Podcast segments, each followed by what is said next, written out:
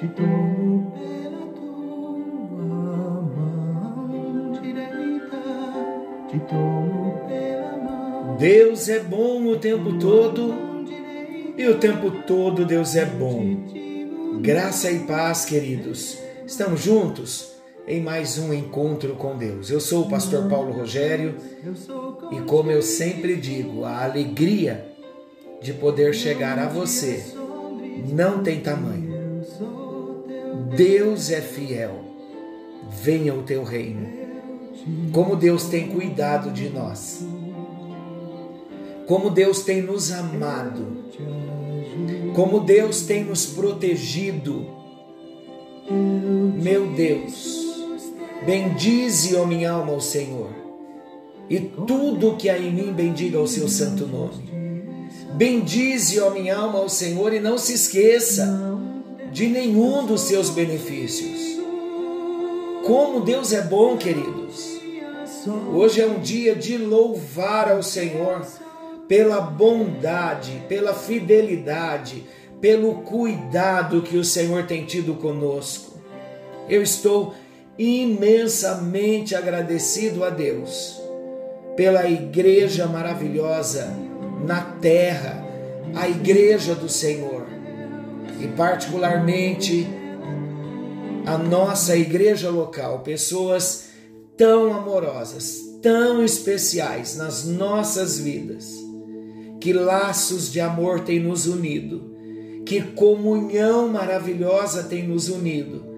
É a presença de Deus que faz com que nos amemos e sintamos saudades dos nossos irmãos e vontade de que domingo chegue logo para nós nos encontrarmos novamente. Venha o teu reino, é tudo que Deus quer que nós desejemos. É tudo que Deus quer que venhamos pedir, tudo que Deus quer.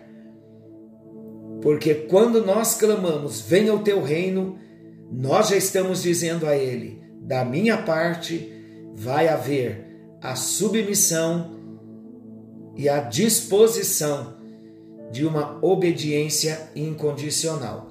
Hoje, pela manhã, na nossa consagração, nós falamos um pouquinho sobre a verdadeira adoração e nós dissemos que não existe adoração sem a obediência. A obediência deve ser um estilo de vida de cada cristão nascido de novo, porque através da obediência nós adoramos ao nosso Deus. E nós encerramos o encontro anterior falando desse processo maravilhoso da transformação e da conformação que o Espírito Santo opera em nós. Ele nos conforma ao padrão de Deus, ele nos transforma a cada dia para que nós venhamos experimentar qual seja boa, perfeita e agradável de Deus. Somos transformados pelo poder do Espírito Santo e é o Espírito Santo dentro de nós, operando em nós a conformação com a palavra, com o padrão de Deus e não nos moldes do mundo, não nas ideologias mundanas, mas nos moldes da palavra de Deus. E nós encerramos falando desta obra poderosa de transformação chamada santificação. E nós encerramos falando de uma santificação num processo progressivo que é algo que implica na participação do cristão. A obra da santificação é Ele quem faz, é o Espírito Santo. Qual a nossa parte? Eis-me aqui, disposto a me santificar, disposto a queimar os carros e cavalos, disposto a me desfazer de tudo o que me reporta ao velho homem esse é o processo. Deus opera e a nossa cooperação. Eu vou fechando todas as portas que um dia eu abri para o mal, para a carne, para o inimigo. Esta é a nossa parte, a disposição de viver essa nova vida que o Espírito Santo vai operando dentro de nós. E nós citamos no final do encontro anterior, Filipenses 2, 12 e 13, eu quero ler para você. Diz assim: Assim, pois, amados meus, o apóstolo Paulo dizendo, como sempre obedecestes, não só na minha presença, porém muito mais agora na minha ausência, desenvolvei a vossa salvação com temor e tremor, porque Deus é quem efetua em vós tanto o querer como o realizar, segundo a sua vontade. Esse desenvolvei a vossa salvação é a santificação progressiva, onde o Espírito Santo vai operando em nós as bênçãos da salvação, a conformação com o caráter de Jesus e a nossa parte, como eu já disse há pouco, é o render-se a Deus em obediência total, incondicional ao Senhor.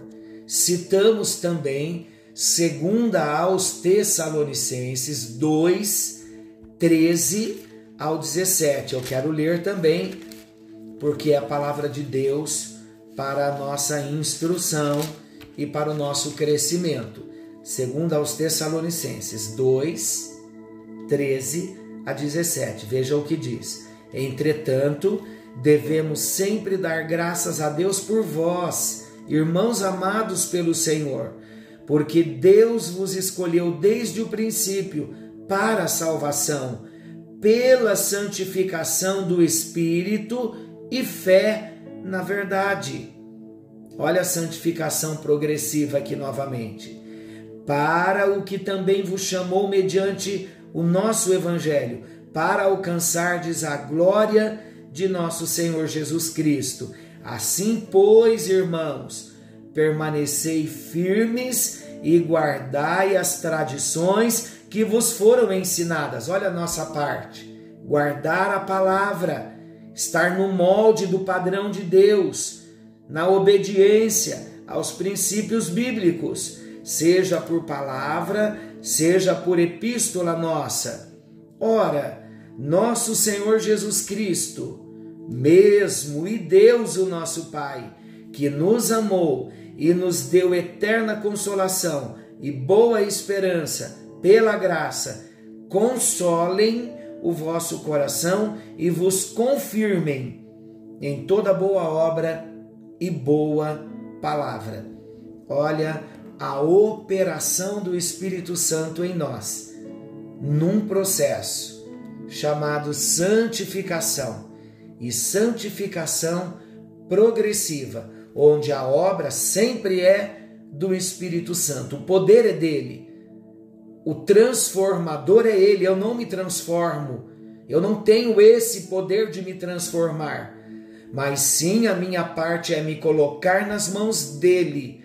Como eu disse, eu repito, fechar todas as portas para o mundo, para a carne e para o diabo, que são os nossos três inimigos, e me colocar à disposição de Deus e deixar Ele operar em mim, e a obra será feita, a conformação da imagem de Jesus será realizada em nós. E o versículo encerra: para que experimenteis qual seja a boa, agradável e perfeita vontade de Deus. Quando o apóstolo Paulo diz: E não vos conformeis com esse mundo, mas transformai-vos pela renovação do vosso entendimento.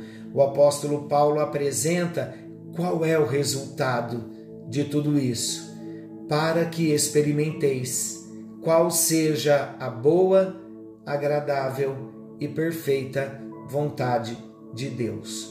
Somente, lembre sempre disso, somente uma mente renovada que resulta em uma vida profundamente transformada, dia após dia, pode experimentar a vontade de Deus. E nesse texto, o apóstolo Paulo não se propõe a explicar exatamente como essa renovação que traz transformação ocorre. Mas tem um teólogo, já citei ele em outros momentos, o John Stott, ele lembra que outros textos bíblicos indicam que a renovação da mente se dá por meio de uma conjugação entre o Espírito e a palavra de Deus. Não citamos no encontro anterior? Da união entre o Espírito e a palavra, a vida de Deus é gerada. Se a vida de Deus é gerada em nós, evidentemente e consequentemente, a transformação é operada em nós, pelo Espírito e pela palavra de Deus uma vida na dependência do Espírito e comunhão com a palavra, o Espírito Santo vai trazer a luz da palavra no nosso coração e seremos transformados dia a dia. Esse é o processo. Qual é a minha parte? A minha parte é ler a palavra todos os dias e depender do Espírito Santo numa vida de oração. E o John Stott, ele esboça os estágios da transformação moral do cristão, veja agora, da seguinte forma: primeiro, a nossa mente é renovada pela palavra e pelo Espírito de Deus. Depois, nós nos tornamos aptos para discernir e desejar a vontade de Deus. Olha que maravilhoso. Eu vou repetir. A nossa mente, ela é renovada pela palavra de Deus e pelo Espírito de Deus. Depois, nós nos tornamos aptos para discernir e desejar a vontade de Deus. E então nós vamos sendo cada vez mais transformados. E é através dessa renovação santificadora, com base na ação do Espírito Santo, que também inclui a iluminação quanto à orientação das Escrituras o cristão torna-se habilitado a discernir em toda e qualquer situação qual é o comportamento que está alinhado à vontade de Deus. Repito, porque o Espírito Santo vai trazer ao nosso entendimento a luz da palavra, a luz da vontade do Senhor para que nós andemos numa vida santificada. Pai, tudo que nós queremos é que o teu reino venha, que a tua vontade venha.